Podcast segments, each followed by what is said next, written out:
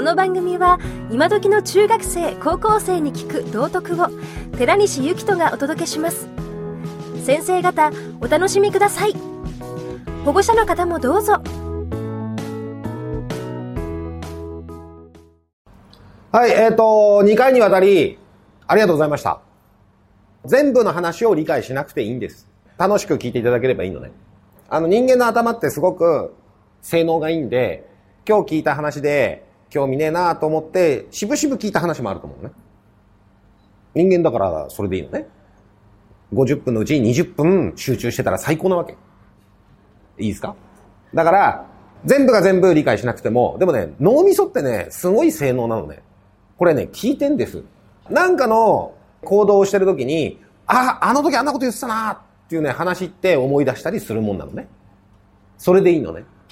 だから、今後皆さんが高校卒業し、まあ大学に行ったり、社会に出たり、就職したり、いろいろあると思うんですけど、家庭に入ったり、家庭を作ったりかわかんないですけど、ね、あの、いろんなこう人生のステージってあると思うんですね。で、その時に、今日の話ね、あの、一部だけでもね、思い出してくれて、あんなこと言ってたなということを、えー、思い出してもらえたら、私たちも嬉しいです。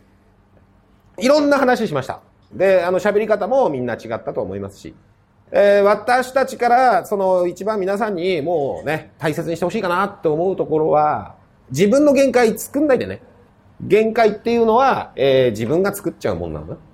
だから、それは、その学校でね、あんたこれ無理なんじゃないのとかね、やっぱりね、お父さんお母さんに、そんなに欲張んないでいいんじゃないとかね、普通がいいんじゃないとかですね。なんかどうしても僕たちはそういうふうに言われちゃうんですけども、えー、限界っていうのはその自分で決めちゃうもんなのね。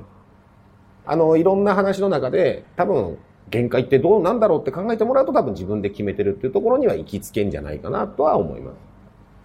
限界作るの自分ね。それから、あの、皆さんの話今日ね、え好きなことなんですかみたいな話ね、聞いて、あの、みんな好きなことがあるわけ。でみんなが好きなことがちゃんと言えるって、すごいいいことなの？本当ですよ。今言えない人多いんですよ。あなた好きなことなんですかって聞いて、言えない人結構いるのね。今日ね、皆さんに聞いた時みんな言ってくれたのね。素晴らしいことなんですよ。で、好きなことを磨くだけでも、これからの時代は仕事になっちゃう時代なのね。そういう世の中になってくのね。あの好きなことは誰にも遠慮せず磨いてください。その先に、あの仕事を、まあそれが仕事にしなきゃいけないってわけじゃないんですけどね。えー、仕事に関連するアイディアをくれたり、目標が高ければやり方わかんないのね。いいですか？目標が高い目標を立てた瞬間にやり方ってわかんないんですよ。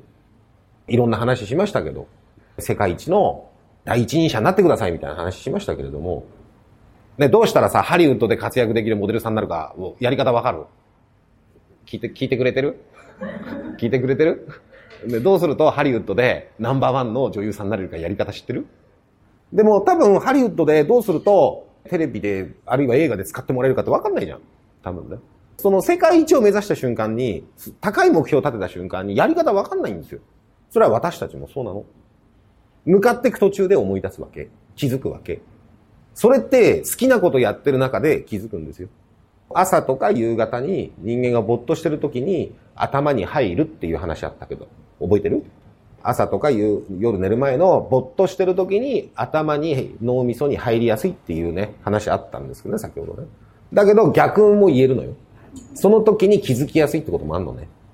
そういう状況を作った方がいいし。楽しいことを考えてる時にしか楽しいこと気づかないし。楽しいことを考えるためにはリラックスが必要だから、この講義の一番最初の腹式呼吸もやってみた方がいいかもしれないし。緊張して追い込まれて困ったら思い出してみてもいいかもしれませんね。えで、最後の最後でね、持ち合いもなるんだと思いますんで、お伝えしたいのは、じゃあ最終的にね、何が大事ですかっつったらね、え自分の目標、誰にも遠慮しないで高く目指しましょうと。で、それを実行するためには言葉です。いいですか？日頃の言葉を気をつけるだけで、今日一日が変わりますよ。はじめに言葉ありき。だって言葉で否定しちゃったことはできっこないし、言葉でね、俺できるって思ったことはできちゃうし。恋愛でもそうですよ。絶対この人に、うんって言ってもらおうと思って、え向き合ってんのと、私ダメかもしれないと思って向き合ってんのは顔に出ちゃうのね。そりゃ、相手もうんつってくれないのね。私好きですよって気持ちは、本当に好きだ、絶対この人は私の彼氏になるはずだと思って言ってんのと、ダメかもしれないと思ってる。それが結果一目瞭然ですよね。だから言葉が大事なの。でも言葉は笑顔の中に言葉があるんですよ。えー、そんな風に考えていただけたら、皆さん何かの足しになったら、えー、いいと思います。